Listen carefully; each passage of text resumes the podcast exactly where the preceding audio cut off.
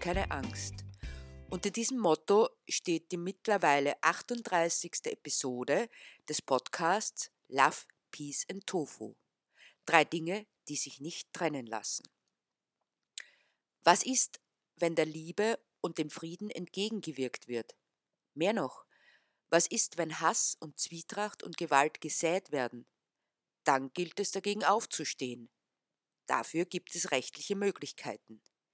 Wenn ein Mensch oder ein Tier angegriffen werden, dann wende ich mich an die Menschen, die die Befugnis haben, dagegen vorzugehen, wohl auch juristisch. Das ist die Staatsgewalt. Doch was, wenn die Staatsgewalt selbst es ist, die gegen das Leben opponiert und das auch noch rechtlich gedeckt ist? Gesetze sind dafür da, dass das Zusammenleben so gut und reibungslos wie möglich funktioniert. Es entlastet schon sehr, wenn ich nicht damit rechnen muss, jederzeit vor meiner Haustüre erschossen zu werden. Dass es gesetzlich verboten ist, mir Gewalt anzutun oder mir was wegzunehmen. Die meisten Menschen würden das sowieso nicht tun. Doch die Androhung von Strafen bildet einen zusätzlichen Anreiz, es zu unterlassen. Dass Morde, Vergewaltigungen oder Diebstähle trotzdem geschehen, stellt nicht das Gesetz per se in Frage. Aber was ist, wenn das Gesetz selbst es legitimiert, was zu Leid führt und schlichtweg ungerecht ist? Dann ist es legitim, auch gegen das Gesetz zu opponieren. Das nennt sich dann ziviler Ungehorsam. So war es in den Südstaaten Amerikas lange Zeit erlaubt, eine oder einen Schwarzafrikaner, eine Schwarzafrikanerin zu schlagen oder in anderer Form Gewalt anzutun. Der öffentliche Raum war streng getrennt in weiße und schwarze Abschnitte. Gesetzlich legitimiert, aber ein fundamentaler Verstoß gegen die Menschenrechte. Ein weiteres Beispiel wären die Frauenrechte. Bis 1972 war es in Österreich gesetzlich verankert, dass der Ehemann darüber entschied, ob eine Frau arbeiten gehen dürfe oder nicht. Es war also rechtlich abgesichert, dass ein erwachsener weiblicher Mensch nicht selbstständig über seinen Lebensweg bestimmen durfte. Dieses Recht war eindeutig Unrecht und es war höchste Zeit, es zu ändern. Nun ist es aber so, dass man nicht einfach hingeht und sagt, das ist ungerecht und der Gesetzgeber sagt nach Anhörung aller Argumente, ja, das stimmt, das ändern wir. Schön wär's, wenn es so einfach wäre. Zumeist ist das Gegenteil der Fall. Vergewaltigung in der Ehe zum Beispiel bildete bis 1973 in Österreich keinen Straftatbestand. Was war die Reaktion der konservativen Abgeordneten, als ein entsprechender Gesetzestext vorgelegt wurde? Sie haben gelacht. Frei nach dem reaktionären Motto Meine Frau ist mein Eigentum, mit dem ich machen darf, was ich will. Es wurde trotzdem beschlossen. Aber was ist, wenn hinter den fundamentalen, ungerechten Gesetzen eine Lobby steht, die alles dafür tut, dass der Status quo aufrechterhalten bleibt? Wenn ganz offensichtlich gegen fundamentale, lebensrechtliche Grundlagen verstoßen wird, durch den Gesetzgeber selbst, aber einige daran gut verdienen, um es auf den Punkt zu bringen.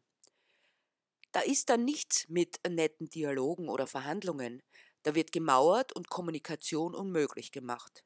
Was macht man dann? Einfach hinnehmen, das Unrecht vergessen und sein Leben weiterleben?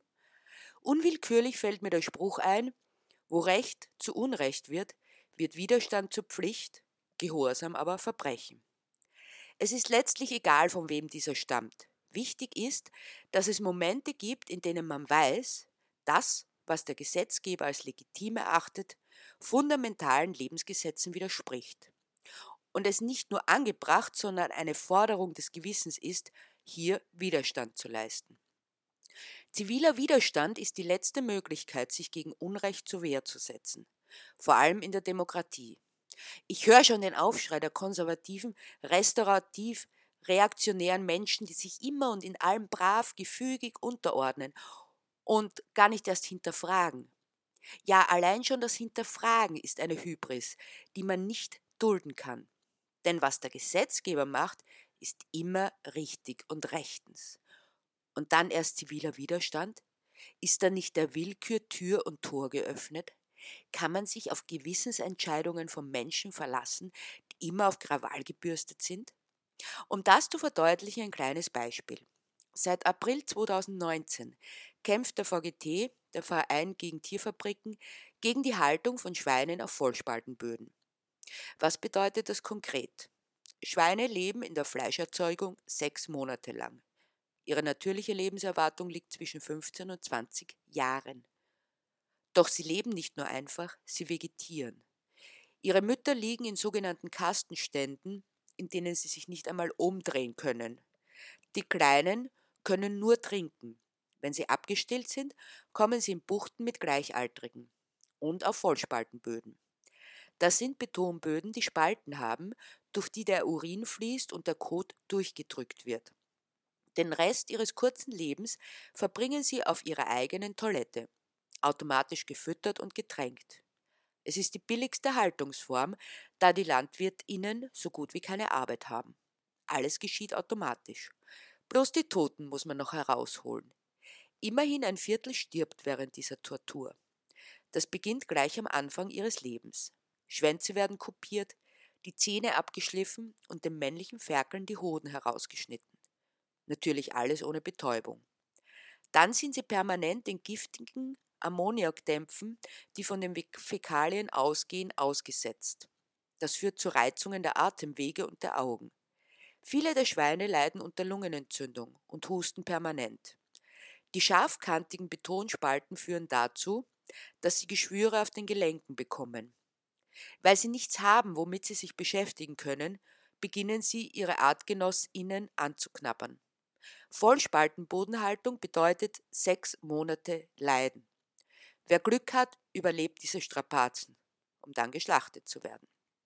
Eigentlich, bereits in der EU verboten, leben immer noch 1,8 Millionen von insgesamt 3 Millionen Schweinen in Österreich in dieser Haltungsform.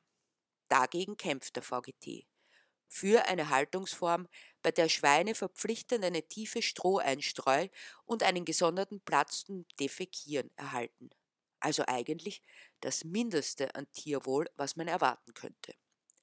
Das würde bedeuten, dass die Schweine mehr Platz bekommen und das Fleisch teurer wird. Das ist Grund genug, nicht einmal darüber zu reden. Deshalb hat der VGT vor mehr als zwei Jahren eine Kampagne gestartet, um den Gesetzgeber dazu zu bewegen, das Tierwohl zu verbessern. Neben Aufklärungsarbeit gegenüber der Bevölkerung wird das Gespräch mit den verantwortlichen PolitikerInnen, allen voran Frau Elisabeth Köstinger, ihres Zeichens Bundesministerin für Landwirtschaft, gesucht, aber nicht gefunden. Das geht so weit, dass sie vor den AktivistInnen davonläuft was allein schon sehr viel über ihr Demokratieverständnis aussagt. Da alle Versuche, in einen Dialog einzutreten, scheiterten, wurden die Maßnahmen drastischer. Zunächst wurde eine Tierfabrik besetzt. Nach zwölf Stunden kam der zuständige Amtstierarzt. Eine weitere Demonstration bei einer anderen Fabrik, einem Paradebeispiel an Tierqual, scherte sich niemand darum. Deshalb wurden in aller Offenheit zwei Schweine befreit und in einem professorischen Gatter untergebracht, um sie später zu einem Lebenshof zu bringen. Die Schweine, die zum ersten Mal in ihrem Leben den Boden, die Sonne, den Wind und den Regen spürten, erstmal Stroh sahen, begannen sofort mit großer Begeisterung herumzulaufen, im Stroh zu wühlen und fühlten sich ganz offensichtlich sehr wohl. Der Landwirt ließ über die Polizei ausrichten, dass sie die Schweine herschenkt. Mickey und Jackie, so wurden sie von den AktivistInnen mittlerweile genannt. So schien es, waren dem Schicksal eines frühen Todes entronnen. Doch dann widerrief der Besitzer seine Schenkung und mit brachialer Gewalt gegen die AktivistInnen, die sich schützend vor die beiden Schweine stellten, wurden die Schweine zurückgeholt. Gewaltloser ziviler Ungehorsam heißt das. Ich kann richtig sehen, wie den gesetzestreuen BürgerInnen die Nackenhaare zu Berge stehen, wenn sie nur den Begriff Ungehorsam hören. Denn es ist Ungehorsam, auch nur daran zu denken, ungehorsam zu sein. Nicht planlos allen Befehlen zu gehorchen, die von irgendeiner Autorität kommen. Deshalb denkt man erst gar nicht darüber nach, ob es Recht oder Unrecht ist, sondern folgt blindlings den Vorgaben. Das hatten wir schon mal und es brachte großes Unglück über uns. Die PolizistInnen sparten nicht mit Gewalt, um die Menschen zu entfernen, die einfach nur da waren, um noch Schwächere zu schützen. Letztendlich wurden die Schweine wieder abgenommen und sollten am nächsten Tag geschlachtet werden. Alles schien verloren zu sein, bis am nächsten Morgen bekannt wurde, dass zwei Unbekannte oder mehr, man weiß es nicht, die Schweine ein zweites Mal gerettet und an einen unbekannten Ort verfrachtet hatten. Danach wurde großflächig und mittels großem Polizeieinsatz nach diesen beiden Schweinen gesucht, um diejenigen zu ermitteln, die diesen Diebstahl begangen hatten. Zum Vergleich dazu wird jeder Schweinebetrieb im Schnitt alle 50 Jahre überprüft. Ausrede ist der Personalmangel. Doch wenn zwei Schweine verschwinden, um ihnen ein gutes Leben zu ermöglichen, fehlt es plötzlich weder an Personalen noch an finanziellen Ressourcen. Gegenüber den Misshandlungen an den Tieren ist man grundsätzlich blind und taub. Zusammengefasst lässt sich sagen, Menschen, die Tiere misshandeln, foltern und verstümmeln, handeln gesetzeskonform. Andere jedoch, die sie schützen wollen, nicht. Leid, Tortur und Elend gefallen den Hütern von Recht und Gesetz. Glück, Wohlbefinden und Freude hingegen nicht. Natürlich ist es richtig, dass Einbruch nicht rechtens ist. Dennoch gilt es zu differenzieren. Es macht einen Unterschied, ob ich einbreche und etwas entwende, um mich persönlich zu bereichern, oder um jemanden, der Gesetzgeber sieht zwar Schweine nicht als jemanden, sondern als etwas, ich bleibe trotzdem dabei, weil es genauso fühlende Lebewesen sind, aus einer unsäglichen Lebenssituation zu befreien. Erst wenn alle anderen Mittel ausgeschöpft sind, wenn Reden, Verhandeln, Bitten, Aufklären nicht mehr nutzen, weil man einfach totgeschwiegen wird, dann ist es der einzig mögliche Weg. Ziviler Ungehorsam bzw. Widerstand gegen lebensfeindliche Gesetze sind nicht nur geboten, sondern eigentlich Pflicht für jede und jeden, der ein Gewissen hat. Untertänigkeit und Angepasstheit führen dazu, dass sich nichts ändert. Wenige Menschen wagen es, sich für das einzusetzen, was sie als lebensbejahend empfinden, weil sie sich im Klaren darüber sind, dass die Staatsgewalt mit allen ihr zur Verfügung stehenden Mitteln dagegen angeht, angefangen von Gewalt vor Ort bis hin zu Überwachung und Repression. Das macht vielen Menschen Angst, weil sie um ihren Arbeitsplatz oder die Sicherheit der Menschen fürchten, die ihnen nahestehen. Das macht sie verwundbar, zumal sie wissen, dass sie letztendlich alleine dastehen. Würden all jene, die hinter vorgehaltener Hand zugeben, dass sie diese Zustände auch nicht für richtig befinden, ebenso dagegen aufstehen und dies öffentlich bekunden, wäre es unmöglich, diesen Widerstand einfach niederzumachen. Aber wenn sich die Staatsmacht bei einem sicher sein kann, dann dabei, dass die Menschen, fast alle, davon absehen, sich für andere einzusetzen, wenn es ihnen Ungemach bereiten könnte. Und sei es nur, dass sie ihren Hintern von der Couch erheben müssen. Die Angst, aus der Reihe zu tanzen, sich öffentlich verwundbar zu machen, hemmt jede Motivation. Es wird Zeit, diese Angst zu überwinden.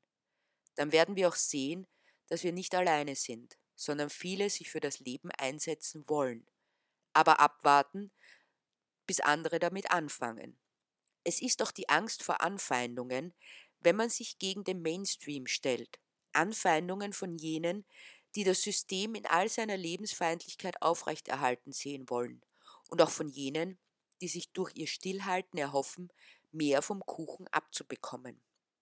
Doch wenn die Überzeugung, das Richtige zu tun, stärker ist als jede Indoktrination, dann wird auch die Angst überwunden und wir können uns auf den Weg begeben in ein System, das dem Leben den höchsten Stellenwert einräumt, einer Welt also voller Love, Peace and Tofu.